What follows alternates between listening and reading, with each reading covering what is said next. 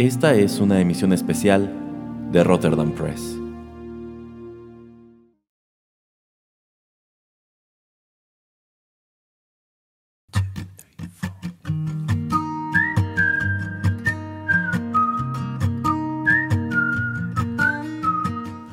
Hola amigos, ¿qué tal? Qué gusto saludarlos en la primera emisión especial de 2019.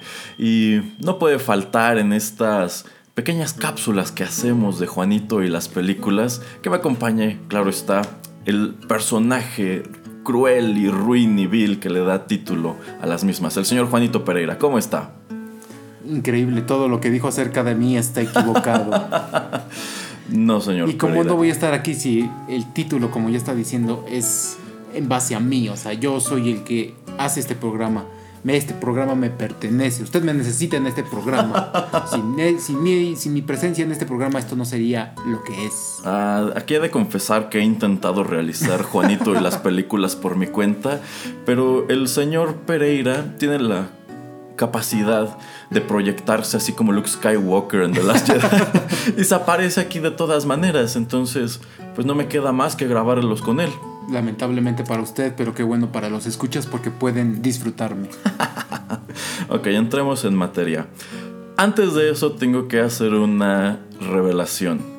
Eh, ustedes escuchas ya lo saben, pero el señor Pereira no. El señor Pereira está aquí sentado creyendo que hablaremos sobre Armageddon, una de sus películas favoritas de Michael Bay, pero no es el caso.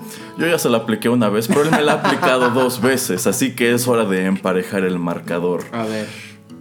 Pero ¿qué cree, señor Pereira? Voy a dejarlo con la duda unos cuantos minutos más. Vamos con música y seguro que cuando regresemos ya sabrá de qué hablaremos hoy.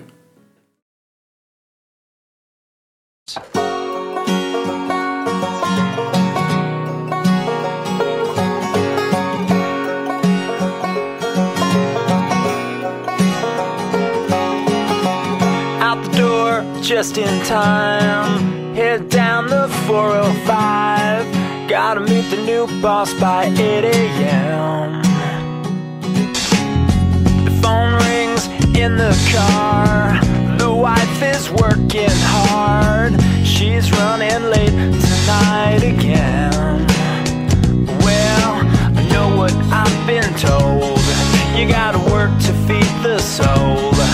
But I can't do this all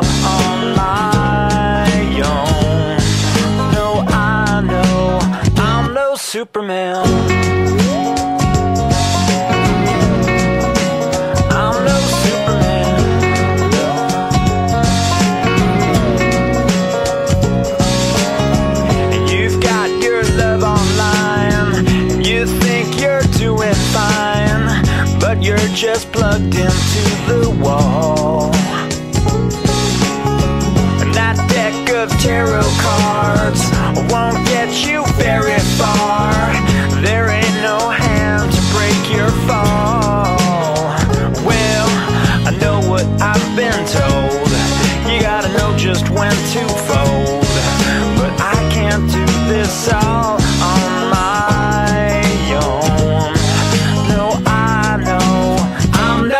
Superman.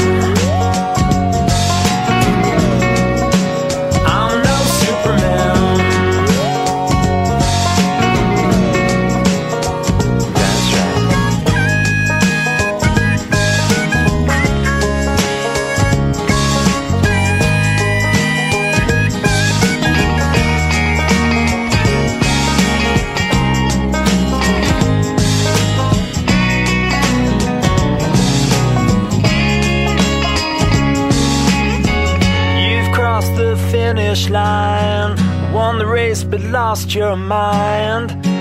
Was it worth it after all?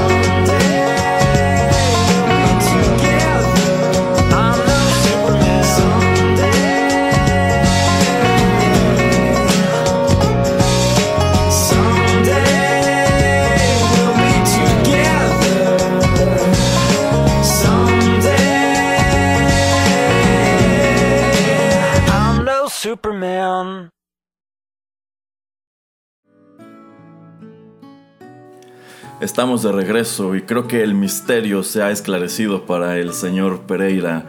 En esta ocasión hablaremos sobre no una película, sino una serie de televisión, una de las series de televisión más eh, exitosas en los Estados Unidos en la primera década de este siglo. Friends. No, no, no es Friends, es mejor que Friends. Por lo menos en- Mother? por- tampoco, en mi opinión es mejor que esas dos series. Grey's Anatomy. Tampoco, aunque se le parece. Creo que basaron su vida de, de Grey's Anatomy en esta. Eh, sí, más o menos. Eh, bueno, esta es una serie bastante longeva, duró nueve años al aire, casi diez. Eh, y dentro de la misma se escuchó muchísima música, tanta que, la verdad para un programa como este apenas podemos traer una pequeña fracción, pero lo que acabamos de escuchar es su tema principal, que bueno, en la serie se escucha en una versión un poco distinta, pero es de aquí de donde se desprende. Acabamos de escuchar a la banda estadounidense Laszlo Bain con su tema Superman, que apareció en el álbum All the Time in the World en el año 2002 y se convirtió más o menos por, esa, por esos entonces en el tema principal de Scrubs, la serie televisiva creada por Bill Lawrence. Debo admitir que llegué con temor a este instante. Pensé que usted me iba a- a- ahora sí que a dar la vuelta con algún otro tipo de cosa muy rara o película bastante bizarra que usted, de esas que usted le gusta ver, a, no sé, después de medianoche. Qué bueno que es Scrubs porque me encanta Scrubs. A mí también me encanta Scrubs. Es una de mis series de televisión favoritas de toda la vida. Ocasionalmente la vuelvo a ver. si todavía la estuvieran dando en Sony, que fue donde la transmitieron aquí en México, todavía la vería en Sony y todavía tendría cable para ver Scrubs nada más. Una de las épocas más felices de mi vida era cuando daban Scrubs en Sony por las mañanas acompañado de Seinfeld. Eran dos horas de pura felicidad. Debo confesarle algo, señor Erasmo. Yo le dije a las cableras y a Sony que se la quitaran. Ah, estoy al tanto de eso. Yo sé que el señor Pereira, que siempre quiere verme sufrir, fue con la gente de. Sony Entertainment y les dijo que quitaran Scrubs. Y también es quien se encarga de que Netflix no la tenga en México. Y Exactamente. que de hecho no la tengan a cada rato en Estados Unidos. Creo que está en Hulu en Estados Unidos, creo. No tengo idea, pero algo que caracteriza a esta serie de televisión es que desde que terminó de transmitirse eh, ha sido muy difícil mm, que la retransmitan y que se comercialice en servicios de streaming por las cuestiones legales que todavía penden sobre ella. Eh, la historia de la creación de la serie es muy curiosa si nos remitimos al plano legal. Scrubs eh, fue creada por eh, Bill Lawrence y se transmitió originalmente entre 2001 y 2010. Abarcó nueve temporadas, si bien la mayoría de los fans prefieren hacer de cuenta que nada más fueron ocho, entre ellos el señor Pereira, Así aunque es. aquí debo decir que la novena a mí no me causa tanto conflicto, pero sé de dónde viene el odio que, que recibe. Esta serie se transmitió originalmente en NBC. Sin embargo, la empresa que la produjo fue ABC, que era su competidor. Sigue siendo. Sigue, bueno, sigue siendo, lo cual la hace un fenómeno dentro de la televisión estadounidense, que una cadena haya realizado una serie de televisión para que su competidor la transmitiera. Eh, Bueno, también te habla de que tal vez no le tenían mucha fe. Seguro que no, porque como suele ocurrir con muchas series en Estados Unidos, lo primero que realizan es un piloto y todo el elenco pues era de actores más o menos desconocidos. Eh, efectivamente es muy probable que al principio no le hayan tenido mucha fe, pero hacen el piloto y se tardan un poquito en hacer lo que sería la primera temporada, porque creo que en aquel entonces también tenían alguna huelga de actores en, en Los Ángeles, un rollo así. Eh, pero bueno, lo transmiten por NBC y deciden darle luz verde y allí se transmite creo que hasta la séptima u octava temporada, creo que la séptima. Y ya es la octava la que regresa a ABC. Pero entre estas dos temporadas digamos que la serie quedó una especie de limbo porque NBC ya no la quería y ABC sí la quería, pero había pues una problemática de por medio. Puede ser, no sé exactamente con esta serie, pero eh, lo que sucede a menudo con las series de televisión en Estados Unidos es que a partir de la temporada número 7 es cuando puede los contratos de los actores pueden ser como eh, puede haber una ¿cómo se llama? pueden eh, renovarlos, cambiarlos. No renovarlos. Bueno, hay nuevamente como discusión o ajá, transformación. Ah, Negociarlos. ajá, renegociación, esa es la palabra. Se renegocian los contratos de, a partir de la temporada número 7. Entonces vas a ver muchas series que acaban, si no en la 7, en la 6, porque si es una serie que pues es bastante exitosa, los actores quieren mucho más dinero. Eh, esto pues lo podemos ver con series como Friends y ahora como Big Bang Theory que les pagan a Friends que fueron de los primeros en pagarles creo a, todos los seis actores principales un millón de dólares por episodio Exacto. que es una cantidad grosera de dinero eh, entonces es eso y también bueno muchas otras series pueden verlo en internet si, si ustedes son fans de una serie que ha durado más de siete temporadas, van a ver que hubo renegociación en, en, esta temporada y muchas veces matan o quitan personajes por lo mismo de que no les dan el dinero que ellos quieren, entonces pues los, eh, los escriben ahora sí que pues hasta, luego, ¿no? O a veces ni sabes qué pasó y ya no sale el personaje. Entonces fue todo un privilegio que Scrubs llegara a la octava con todo el elenco intacto, pero eso explica por qué en la novena pues ya muchos no quisieron regresar o prácticamente vinieron a hacer cameos, ya que se maneja que de la octava a la novena algunos de ellos pedían muchísimo dinero por regresar, entonces el estudio no estuvo dispuesto a pagárselos y pagaron las consecuencias. Sí, cuando estás eh, tratando de hacer una serie, pues los productores eh, están apostando mucho de su dinero, no saben si lo van a recuperar. Entonces los contratos que hacen estos actores, pues son por siete temporadas.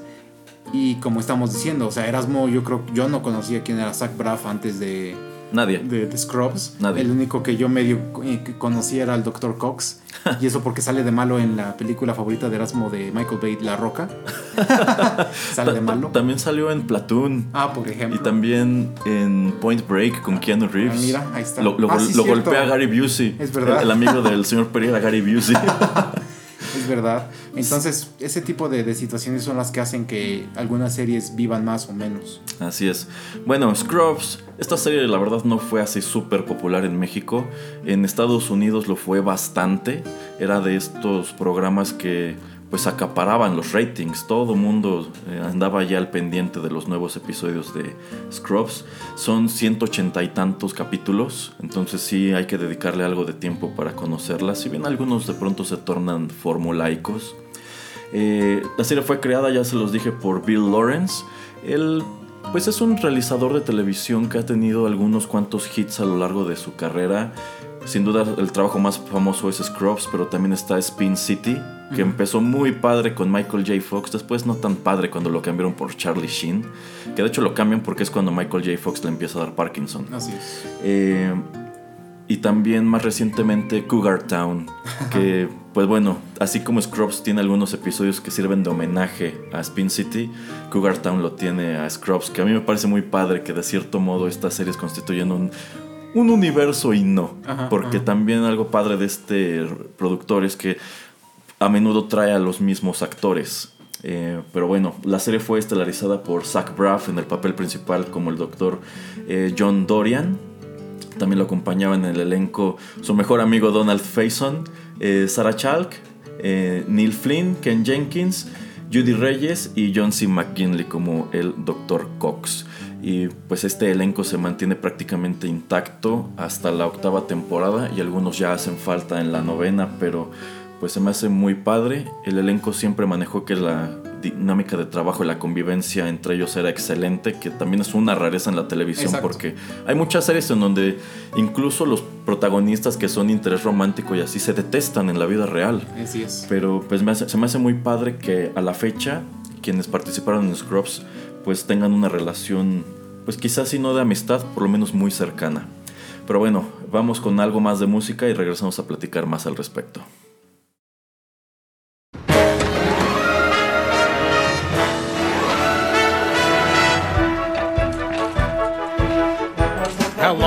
Dr. Kelso. I'm delighted that you came. So the doctors say you fainted and you don't know what's to blame. Well, put your mind at ease. There's no ill we can't outsmart. On behalf of all who work here, welcome to Sacred excellent. You couldn't ask for more. As long as you avoid the bathrooms on the second floor. This is Dr. Cox. I'll be giving him your chart. And that's Dr. Kelso, the kiss ass of Sacred Heart. You say you burned your hand real bad. We'll fix you up with gauze. Perhaps you need your fat sucked out or want a smaller schnoz. Hey, Caught an STD from some tasty little tart. We swear we won't judge you here at Sacred, here at Sacred, here at Sacred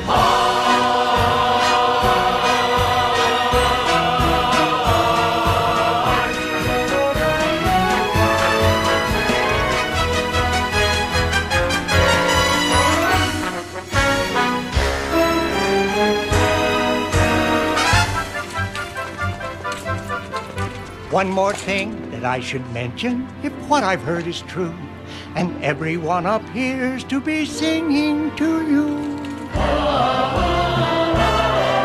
Your case is very serious, and we'd better start, cause if you think we're singing, you belong at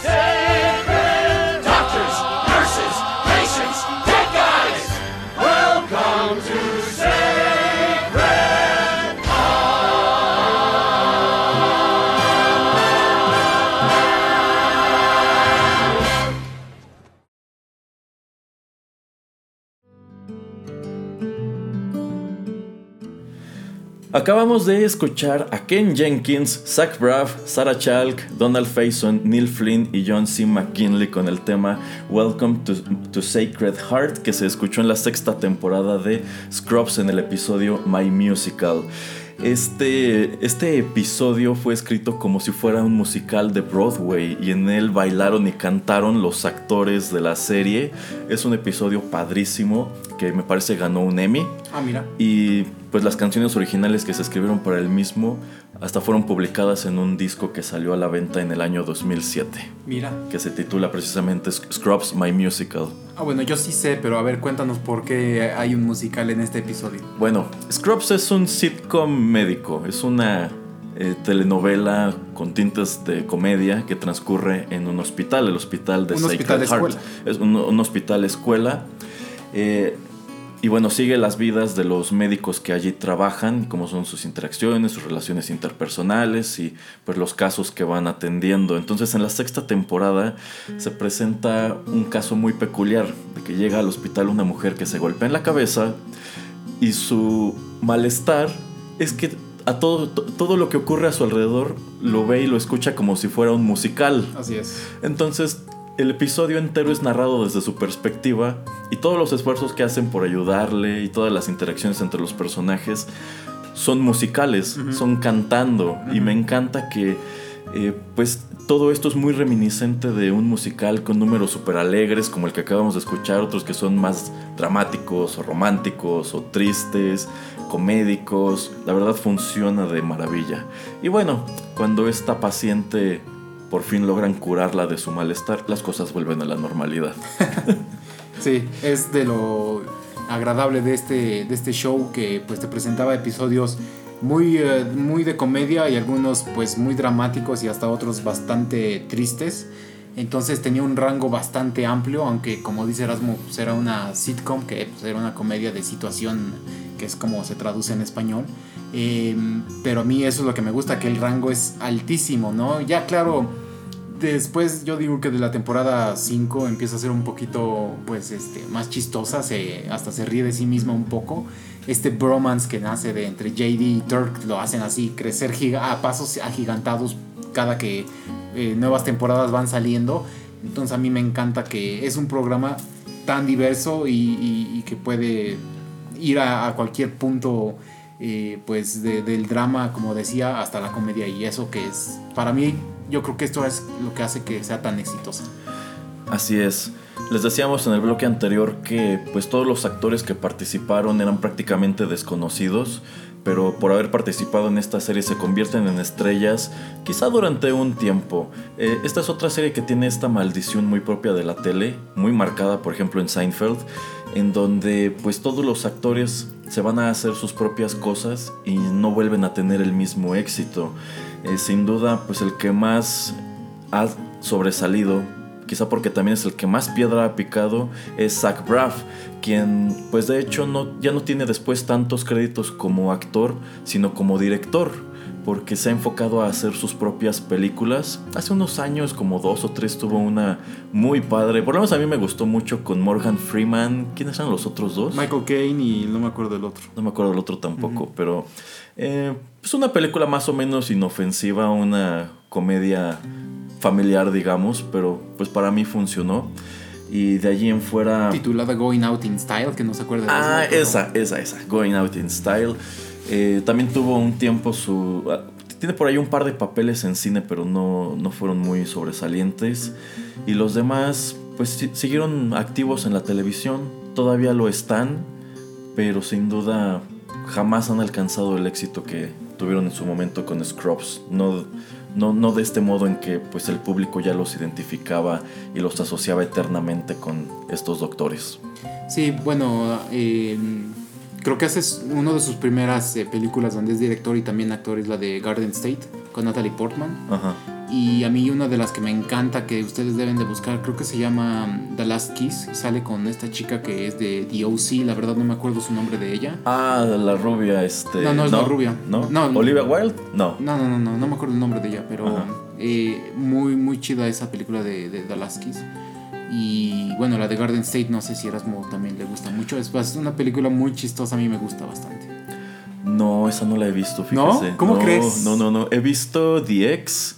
He visto otra que la cubierta está Zach Braff con otros dos personajes, una como combi. Ah, pues es esa. ¿Es esa? Sí, es esa. Ah, ok, entonces sí la he visto. Y sí, sí está muy chida. Pero, pues sí, qué padre, ¿no? Que haya dado ese, esa, esa especie de salto. Eh, mientras que el resto del elenco son de estos nombres que ocasionalmente te encuentras en la televisión y pues la gente no puede evitar. Ah, es el actor que salía en, Mm. en Scrubs. Sí, porque por ejemplo ahora Sara, Sara Chalk, que hacía a la doctora Elliot, Ajá. eh, ella es la voz de la mamá de, de, de Morty en la serie de animada de Ricky Morty, que es donde podemos pues escucharla más que verla. Ya, muy, muy. Fíjate, eso no sabía. Muy interesante. Ok, vamos con más música y seguimos hablando sobre Scrubs.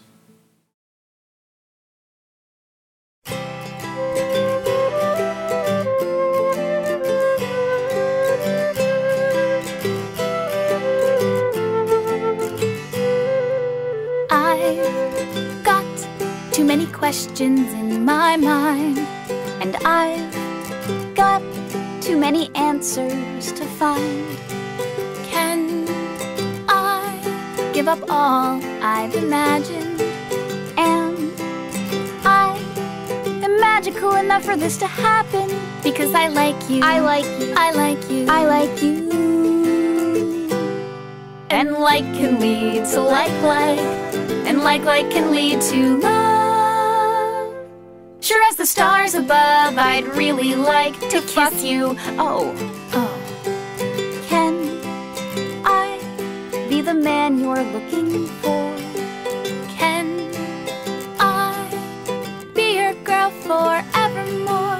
I'll try real hard not to lose her. I'll try to be less of a loser because I like you. I like you. I like you. I like you. And like can lead to like like, and like like can lead to love. Sure as the stars above, I'd really like to kiss you, fuss you, fuss you, kiss you, fuck you.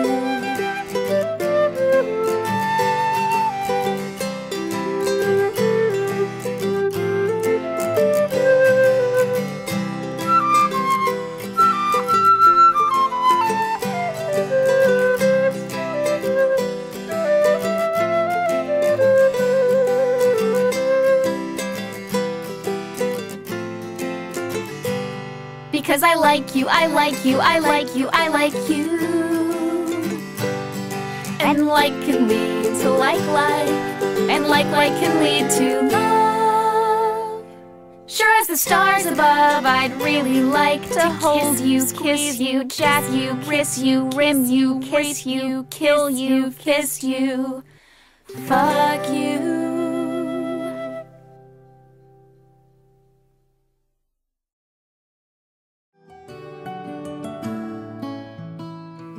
Estamos de regreso. Lo que recién escuchamos se titula Fuck You. Fue interpretado por Garfunkel and Oates y apareció en su álbum del año 2011, All Over Your Face. ¿Por qué elegí esto? Bueno, pues porque es una, una- una de las mujeres que participa en este dueto es Kate Minucci, quien apareció en Scrubs en las temporadas, me parece 7 y 8, en el papel de The Gooch, que sirve de interés romántico al personaje de Ted, quien es el abogado del, del hospital.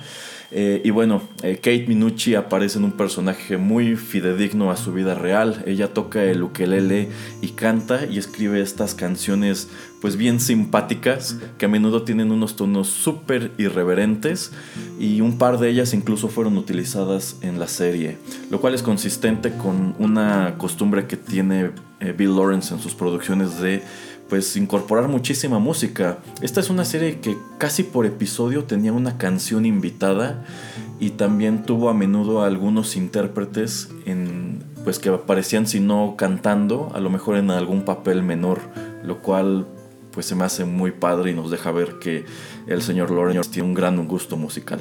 Que tal vez Erasmo no lo sepa, pero yo creo que por bases legales o por regalías, las canciones que puedes escuchar a veces en los episodios que se transmitieron en la televisión no son las mi- mismas canciones que se escuchan en los DVDs que puedes comprar. Las cambian. ¿A poco? Por si no sabías, Erasmo, muchos de los episodios cambian las canciones. Ya, sí, porque utilizaron muchísimas y algunas en versiones originales, otras en covers. Por ejemplo, alguna vez tuvieron, creo que dos veces tuvieron en la serie al cantante de Men at Work, can- interpretando canciones de, de esta agrupación de los 80 y pues a muchos otros actos. Eh, Así es. No, no, no, no, no sabía que cambiaran la música cuando Sí. buscas una versión casera. Y mucho, ¿eh? O sea, no, no es solamente un episodio 2, pero la verdad no sé exactamente los motivos legales acerca de esto, pero, pero así es.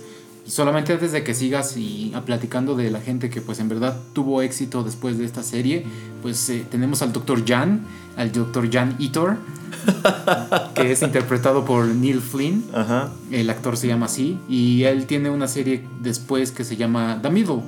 Ah, sí, ya sé cuál es. Ajá, que sale en Warner. Y de hecho, esta serie dura mucho más, ya acabó, que, que Scrubs. Entonces, ¿Ah, sí? ajá, es su serie todavía más famosa y creo que un poco más gente la vio que Scrubs. ¿A poco no tenía idea? Porque yo vi algunos episodios en el canal 5 Ah. y se me hacía un refrito muy descarado de Malcolm in the Middle.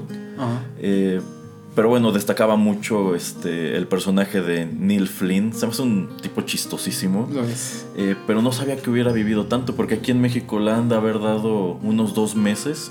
A lo mejor trajeron una temporada y se acabó. No, duró 10, do- 10, 11 o 12 temporadas. Órale. Sí, sí, acaba de. Ahora sí que no tiene tanto que terminó. Y es la serie donde él ha estado más, más participativo. Digo, más que claro en Scrubs, porque él no era personaje principal, era secundario. Pero lo ascienden. Sí, sí, así. Sí, en la primera temporada nada más era. Pues incluso lo dicen en los detrás de cámaras que su personaje era netamente incidental para la primera temporada, pero que le gustó mucho a la gente. Y pues la verdad, sí hace un personaje súper carismático. Yo considero que uno de los puntos fuertes de Scrubs es que todos sus personajes secundarios están súper bien hechos y son muy bien utilizados y súper recurrentes. Entonces sí, en las temporadas subsecuentes Neil Flynn se une al elenco principal cuando nada más lo habían agarrado para un ratito. Sí, me gusta que este tipo de personajes son muy recurrentes. O sea, simplemente el, el que, el que trabaja para FedEx o así que trae los paquetes. Ah, el repartidor, pero él era hasta productor de la serie. Pero lo que voy es que son bien incidentales y ya Ajá. después empiezan a entrar de a poquito más. Hasta tienen sus arcos dentro de la serie. Pero, pero nunca te dan así como mucho su, su background story, o sea, no, no sabes exactamente su origen, simplemente aparecen y pues son lo que son, ¿no? Digo, hasta el hermano de Tom Hanks sale, ¿no? Entonces es Sí, bastante sí, sí, interesante. sí, sí, sí.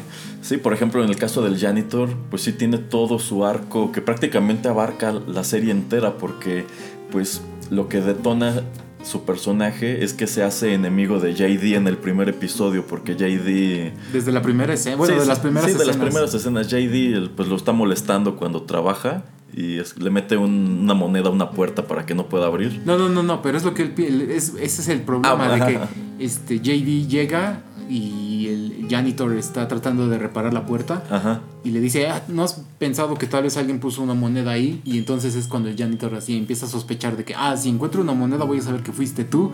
Y, si encuentra una moneda. Ajá, y desde aquí es donde hace erupción este tipo de antagonismo que presentan estos dos personajes que pues no, es más, más que nada JD es bulleado por el janitor, ¿no? Ajá, pero eh, algo que me gusta mucho del personaje del janitor es que durante nueve años lo manejaron sin decirte su nombre. Ajá.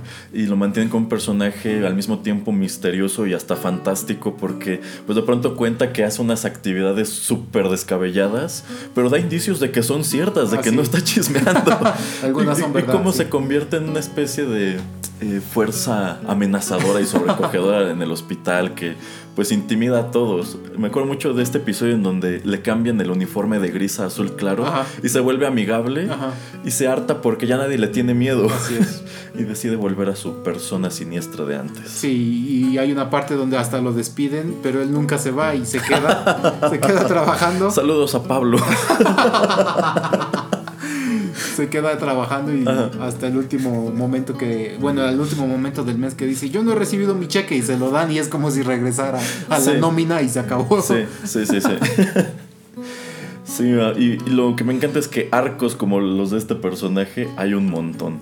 Ok, vamos con otra pista y regresamos a hablar sobre la serie.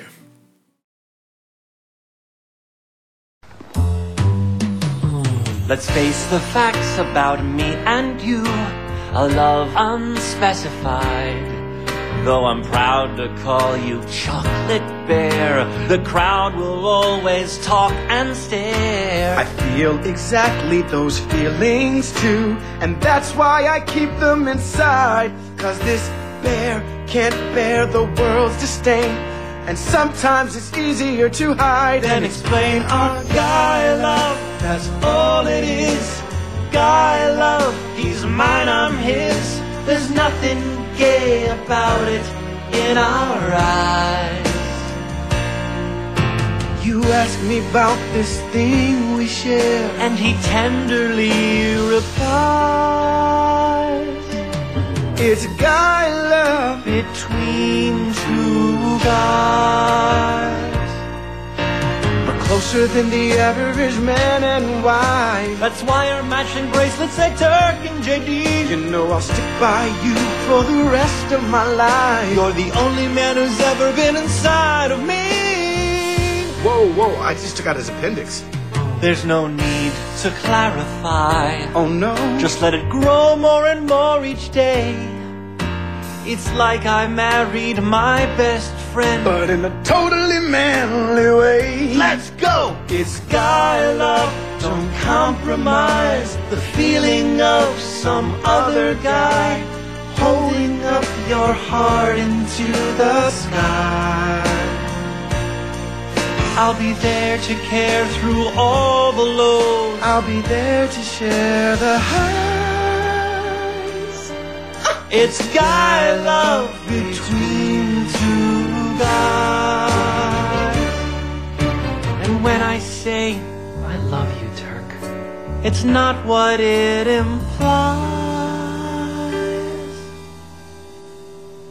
It's guy love between two guys.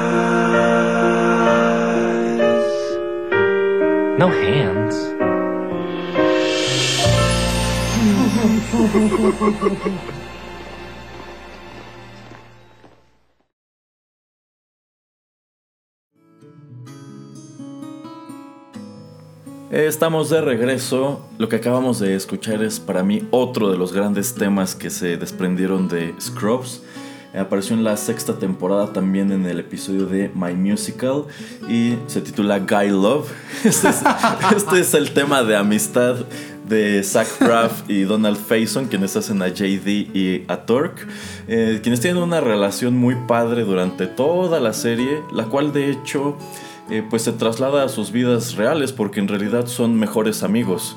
Eh, Donald Faison llega a esta serie por ser el mejor amigo de Zach Braff y de cierto modo ni siquiera les costó trabajo hacer a sus personajes, por eso tienen tantísima química, porque efectivamente creo que se conocen desde que eran pequeños y pues siempre han sido muy muy cercanos. Sí, exactamente. Me gusta tanto ahí como eh, hay una escena, no sé en qué episodio, donde están sentados en la cafetería y, y le dice Carla, yo no te voy a amar tanto, que le dice a Turk porque ya son esposos, creo. Yo no, te, yo no te voy a amar tanto como JD. Y Turk sí que le dice más o menos, sí tienes razón, así como que Ajá. ya como que pues tiene que, que decir o, o sea, saber que ese matrimonio es de tres y no de dos. También eh, de la relación de Turk y Carla hay un episodio en donde se revela que cuando se casan y se van de luna de miel, no recuerdo a dónde, en realidad allá estaba también JD. y Carla se entera y es así como que, ah, ¿por qué no me sorprende? O también hay otro episodio cuando ya nació la hija de Turk y Carla, cuando JD va a conocer a la bebé. Carla le dice a la bebé, este es el hombre con quien tendrás que competir por el afecto de tu padre. Efectivamente. Y también está este otro episodio ya en la, creo que es en la octava, octava temporada en donde eh, las cosas entre JD y Elliot se mm, reconcilian y JD le dice a Elliot que la quiere más que a Torque y es cuando ella dice, no, entonces sí me quiere. Ajá. Pero bueno, eh, Guy Love también se escucha en la novena temporada, en el primer episodio, cuando Torque y JD se reencuentran en la nueva escuela médica del hospital Sacred Heart. Bueno, eh, Scrubs fue una serie bastante ambiciosa que contó con muchísimo presupuesto todo a lo largo de su realización.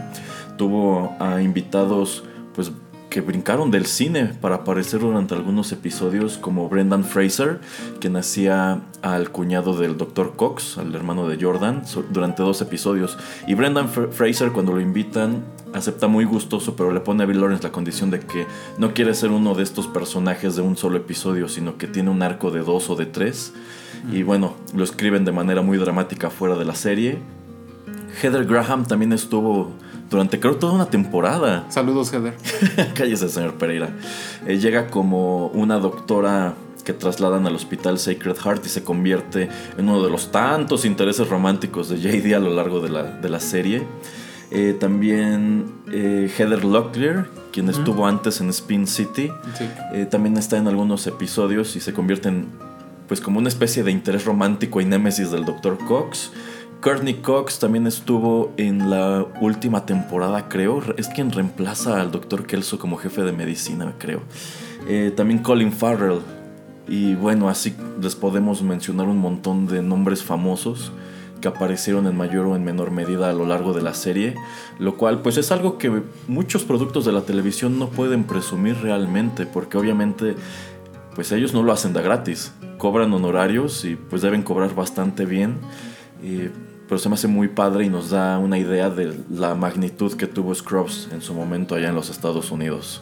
Sí, así es. Y también, bueno, no sé exactamente cuántos eh, artistas que, que son pues músicos, por ejemplo Mandy Moore, que también sale Ah, es verdad. eh, como interés romántico de JD, por, por ejemplo, y sí, un sinnúmero también de otros músicos que pues ahorita no, no me vienen mucho a la mente, pero como estamos diciendo, yo creo que también depende de la popularidad del programa. Muchas de estas, muchas de estos artistas, actores y personajes reconocidos les gustan lo- este tipo de, de shows, entonces lo hacen hasta con gusto, claro, no gratis, pero les, les gusta ir. No van a cobrarte así una cantidad grosera de dinero, pero pues les gusta estar ahí. Así es. También está esta otra actriz que hacía al, al último interés romántico de JD, con quien tiene el hijo. eh, Elizabeth Banks. Ajá. Elizabeth Banks Ah, que sí, hace sí. A Kim Briggs en la séptima temporada, pero Eh, se me hace muy chistoso que su personaje no fue muy querido por el público porque era quien se interponía entre que JD y Elliot regresaran. Entonces prácticamente la octava temporada fue como parte de enmendar este gran error obviamente ya no la vuelves a ver y hacen de cuenta que lo que ocurrió al final de la séptima temporada no ocurrió para que ahora sí puedan darnos a los fans el final que queríamos para estos personajes. Efectivamente. Algo muy reminiscente de lo que ocurre también con How I Met Your Mother, que pues toman la horrible decisión en mi opinión de pues escribir de cierta manera dos finales para la serie, que es que el personaje de Ted pues no se queda después de todo con Robin. eh, con, con Robin. Y, y, pues tienen que agregar una escena al final en donde, ah, bueno, pero siempre sí. Sí, de hecho, bueno, no tanto andar en esa serie, pero la verdad, a mí creo también dura nueve temporadas How I Met Your Mother. Las ocho, me- las primeras ocho me encantaron, la novena ya no tanto porque desvía mucho de, de dónde iba el programa, pero bueno, esa es otra para otro para otra discusión. Y hablando acerca de eso, pues saludos a la señorita Chio que le encanta How I Met Your Mother. Así es. Bueno, vamos con más música, señor Pereira, pero antes de escuchar este tema, no puedo sino decirle una cosa. ¡Eagle!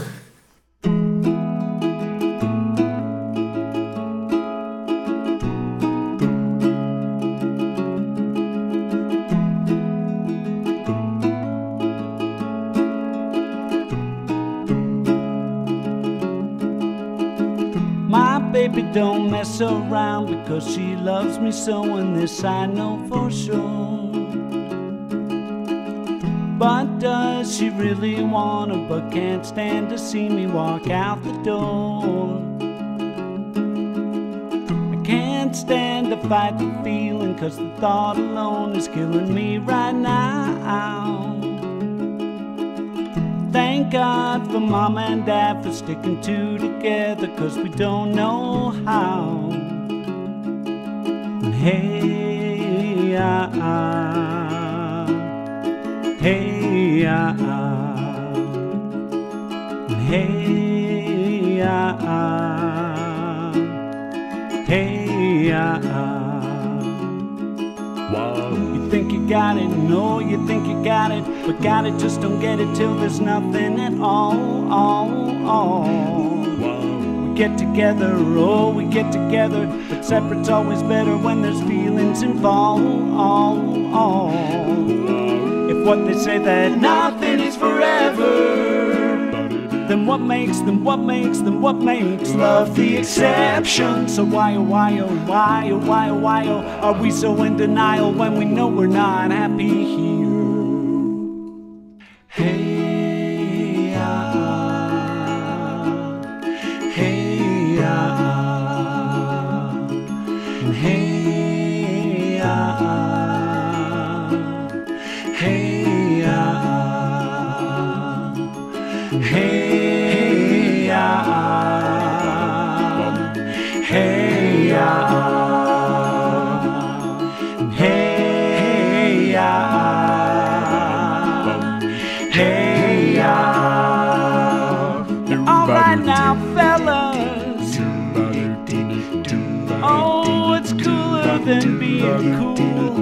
Ice cold. I can't hear you. Oh no. I say what's cooler than being cool. Ice cold. Yeah, alright, yeah, alright.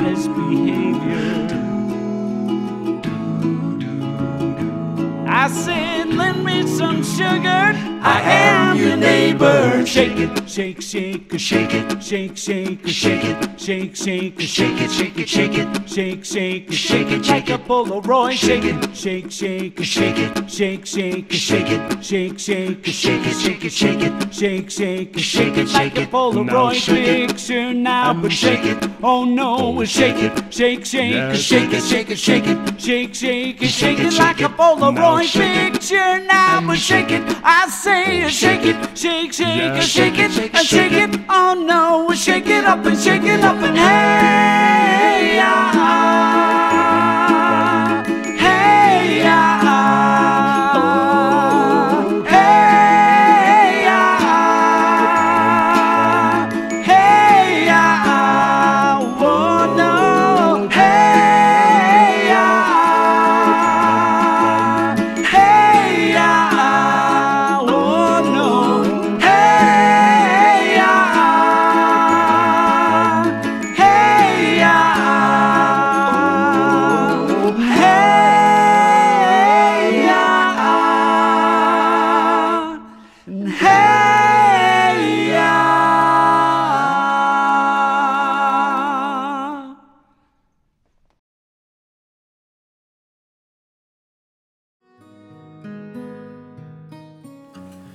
Acabamos de escuchar a The Blanks con el cover que hacen de la canción Hey Ya, original de Andre 3000 y también de Outcast.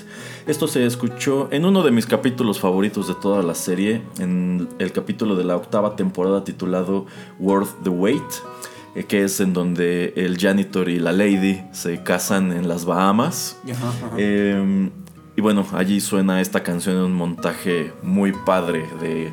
eh, pues que repasa las parejas que existen en el universo Scrubs en ese momento, como el Dr. Cox y Jordan, Torque y Carla, JD y Elliot, etcétera, etcétera. Eh, un episodio muy padre que tuvo una producción increíble detrás del mismo. También hay un episodio del detrás de cámaras dedicado 100% a cómo trasladaron toda la producción desde Los Ángeles hasta las Bahamas. Y bueno, ellos hacen este episodio allá, nada convenientemente, porque allí viven los papás de Bill Lawrence. Ah, mira. Sus papás hacen cameos en el episodio. Su papá es el otro borrachín que está tomando pajama mamas con el doctor Kelso. Em, pero bueno, eh, The Blanks. Eh, uno de mis personajes favoritos de Scrubs es Ted, el abogado del hospital interpretado eh, por Sam Lloyd. Sam Lloyd, por cierto, es el sobrino de Christopher Lloyd, a ¿Ah, quien, sí? a quien nuestros escuchas seguro identificarán como el, doc- el doctor Emmett Brown de Volver al Futuro.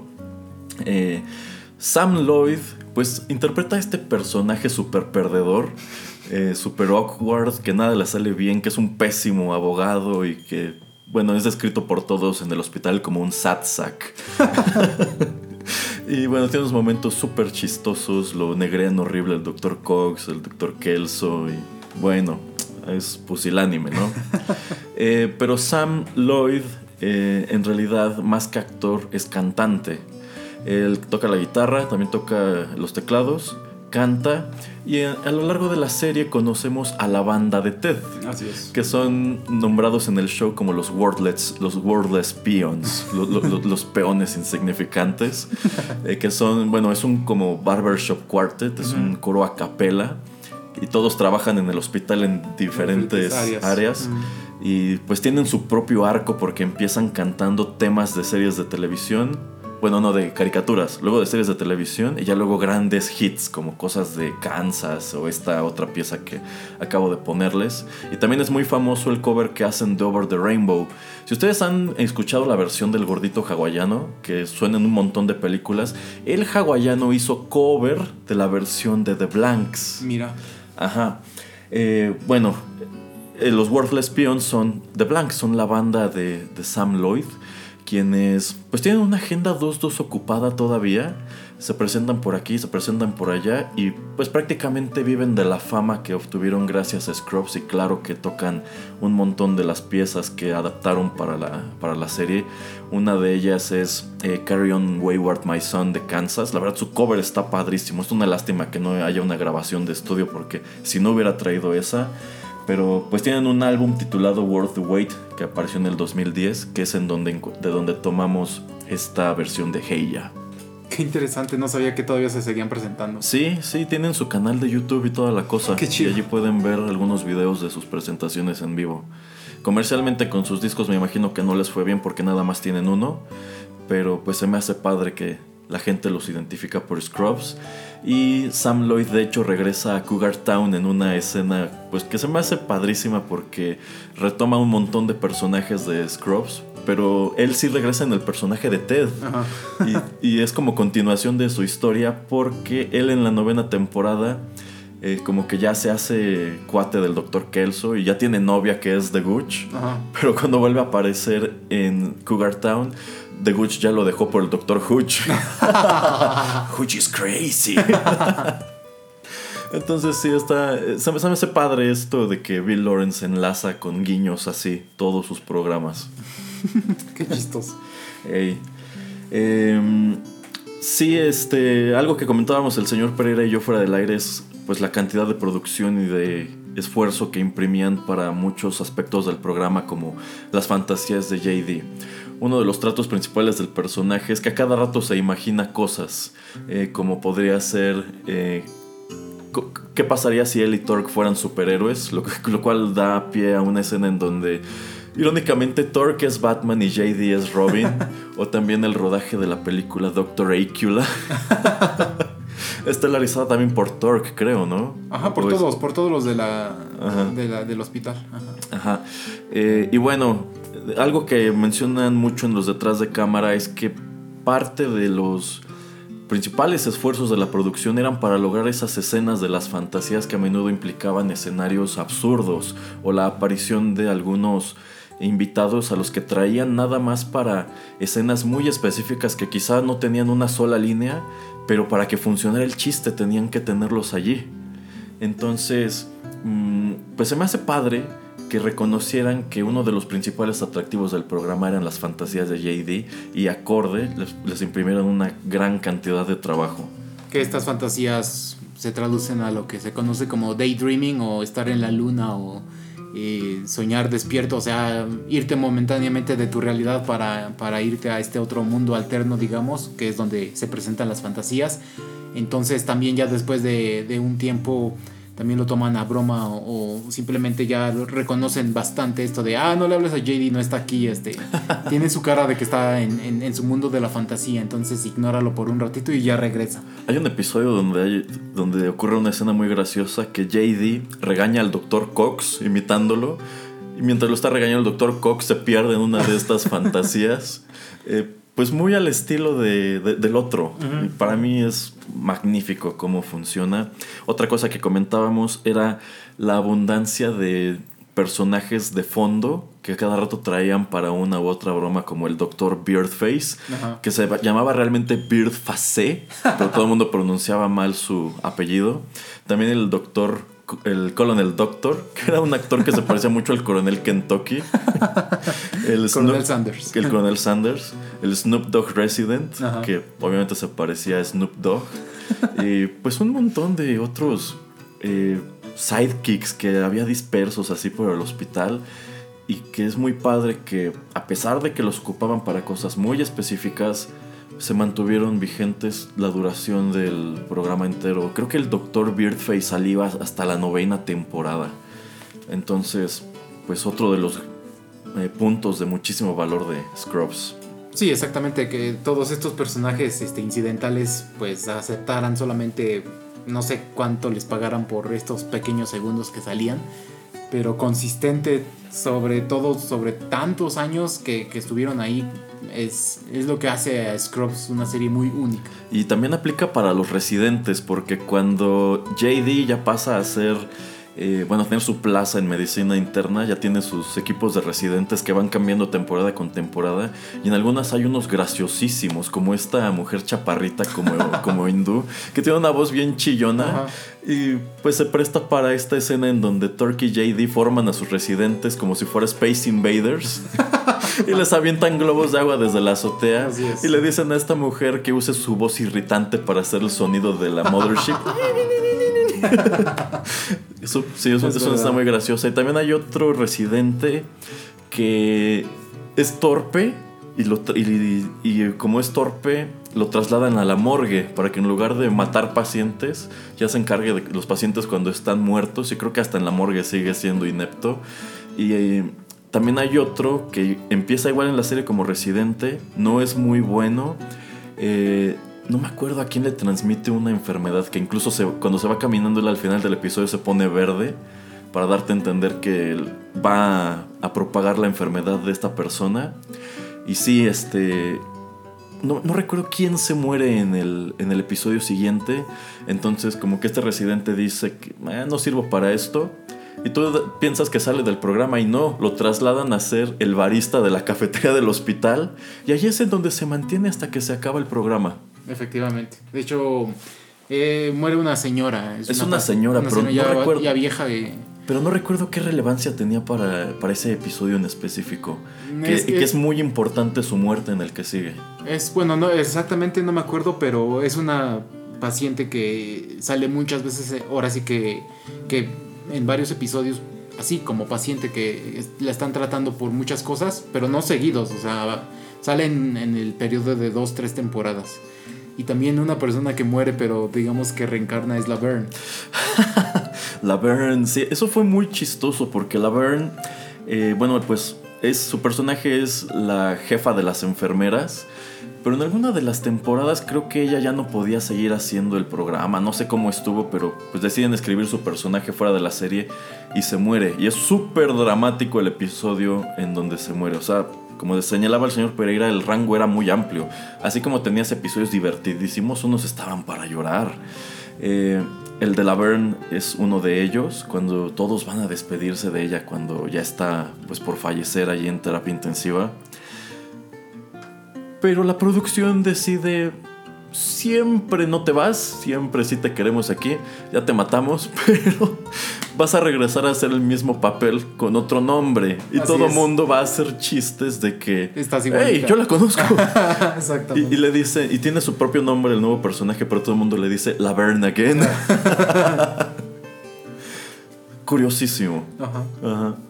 Bueno, pues vamos con el último tema musical de esta emisión. Para mí, después de Superman, que es el opening de la serie, este es el otro tema musical de Scrubs. A lo largo de las nueve temporadas utilizaron un montón. Este es el que yo más recuerdo, quizá porque aparece en uno de los episodios más dramáticos eh, de toda la serie. Y porque también, si ustedes le echan un ojo a los distintos soundtracks que lanzaron de Scrubs, pues queda muy claro que a eh, Bill Lawrence le gustaba la banda.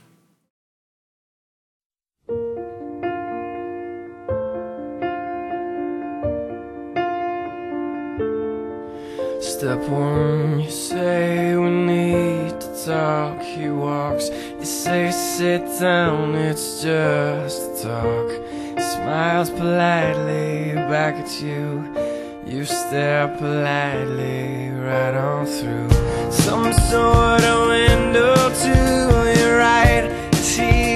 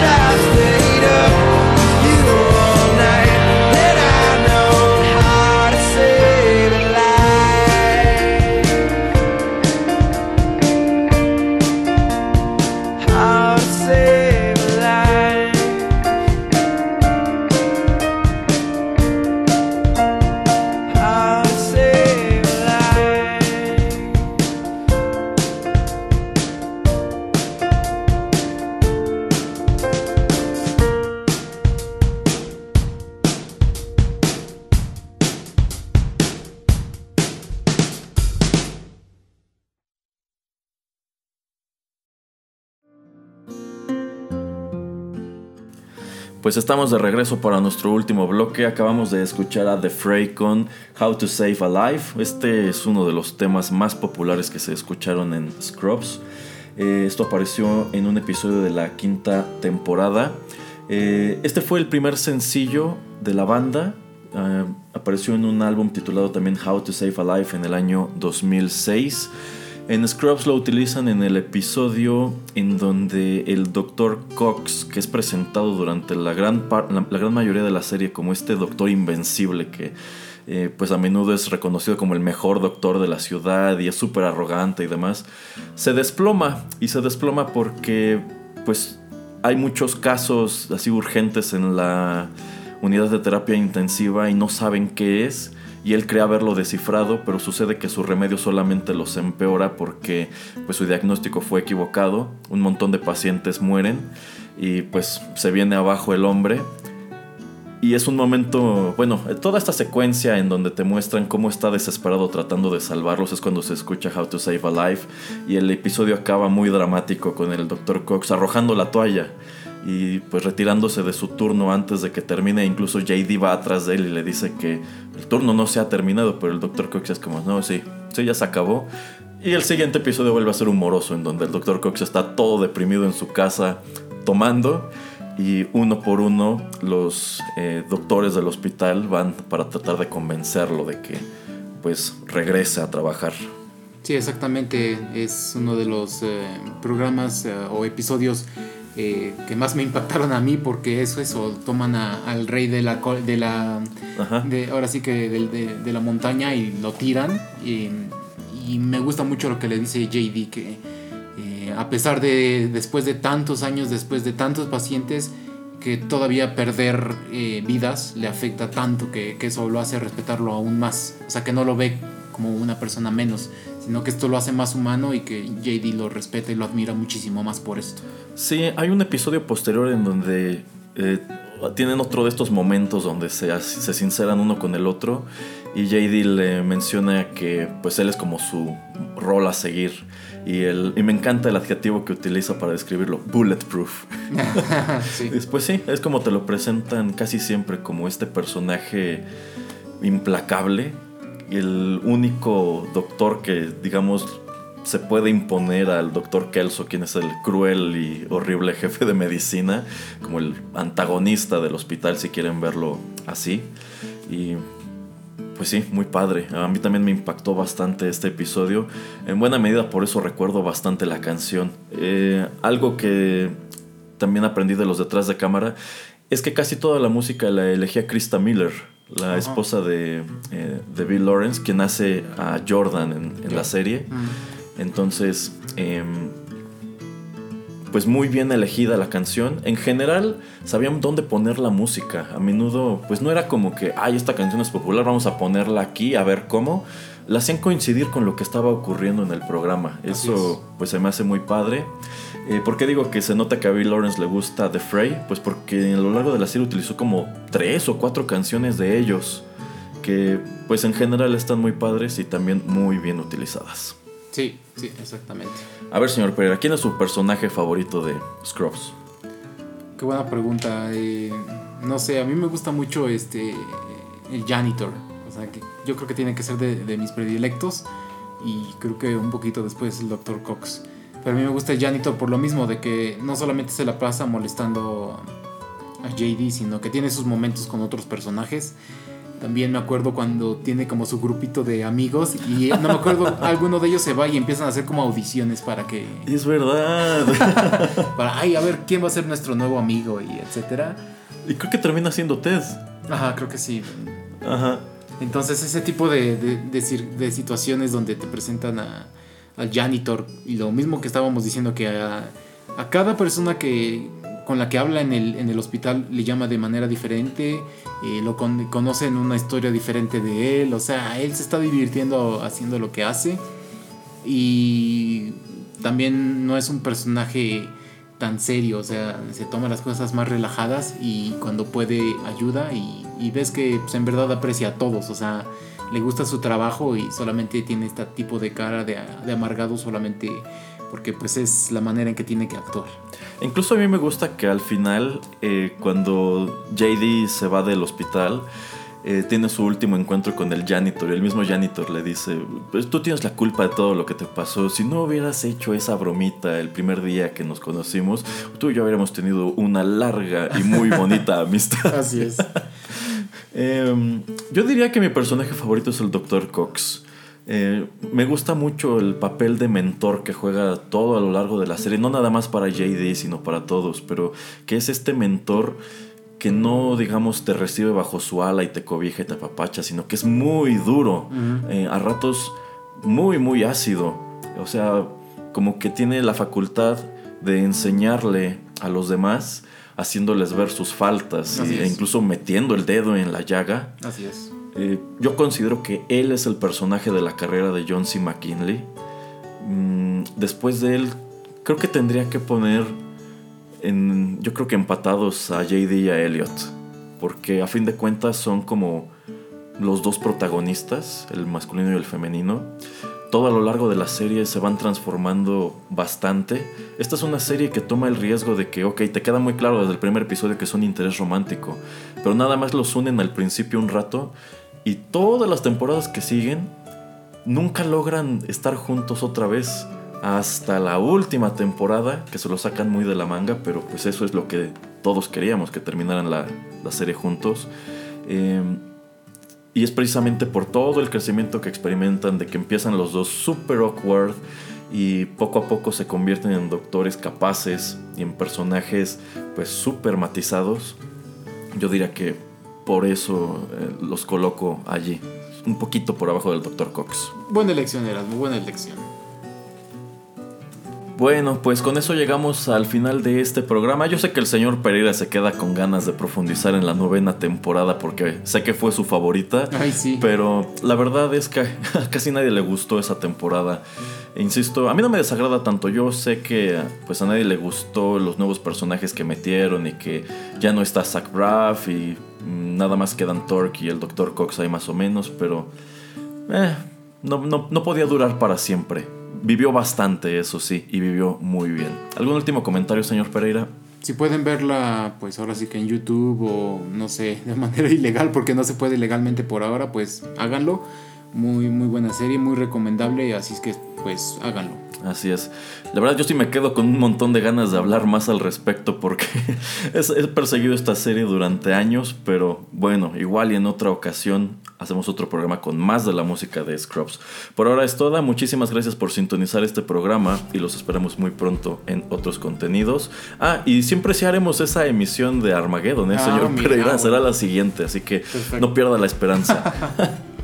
bueno, bye. Bye.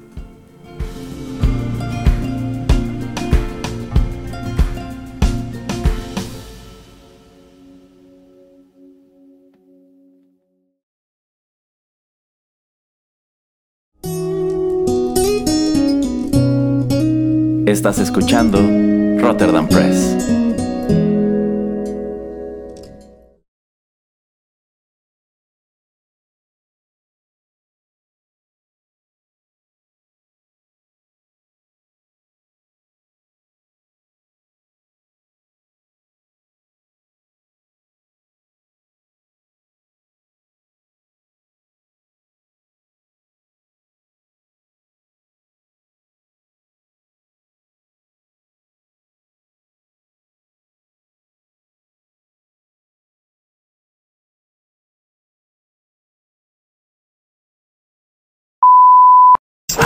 This all on my own. No, I know I'm no Superman.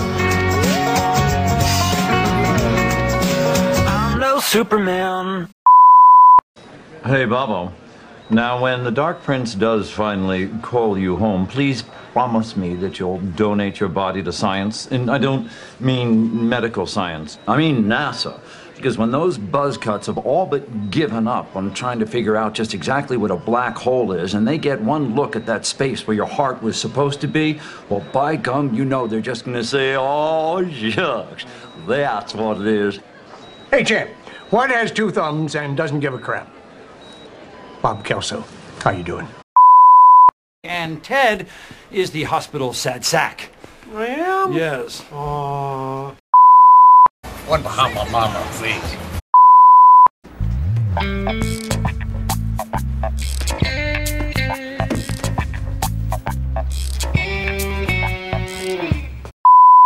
I'm not a sad sack, am I? Ted, your pen exploded. Oh, oh. Bahama Mama. Peons assemble! What has two thumbs, a funny voice, and still doesn't give a crap? Bob Kelso. I added the funny voice to keep it fresh. Carry on my wayward son. There'll be peace when you are done. Lay your weary head to rest. Don't you cry no more. Once I rose above the noise and confusion. BP's falling. Nurse Kelso, I need one milligram of Epi stat. Now, nurse, now! 중단도에 따영던 목춘절 때우야 굿바이 요탱남 Way to go, Bob. Way to go. Atta I'll have a Bahama Mama, please.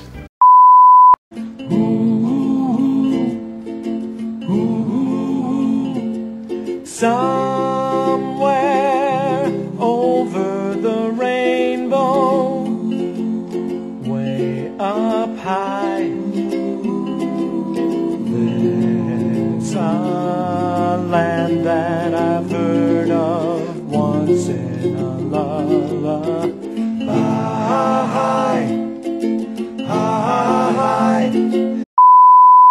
Employee discount. Oh, yeah! What? Look, Elliot, every year we bounce around this thing, and I never had the courage to stand up and tell you how I feel. I'm crazy about you. And I want you to know if I had the choice of hanging out with anyone in the entire world or sitting at home with you, eating pizza, watching a crappy TV show, I'd choose you every time. Look, Elliot, I don't know if it's possible for me to put how I feel about you into words. But I guess I'll give it a shot. I never really believed I'd find somebody that I love as much as you. I love you more than anything in the whole world. Elliot, I love you more than Turk.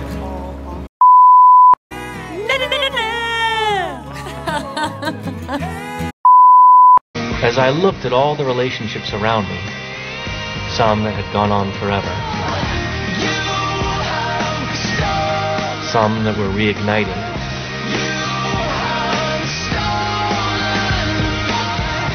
and some that had just begun, I realized something.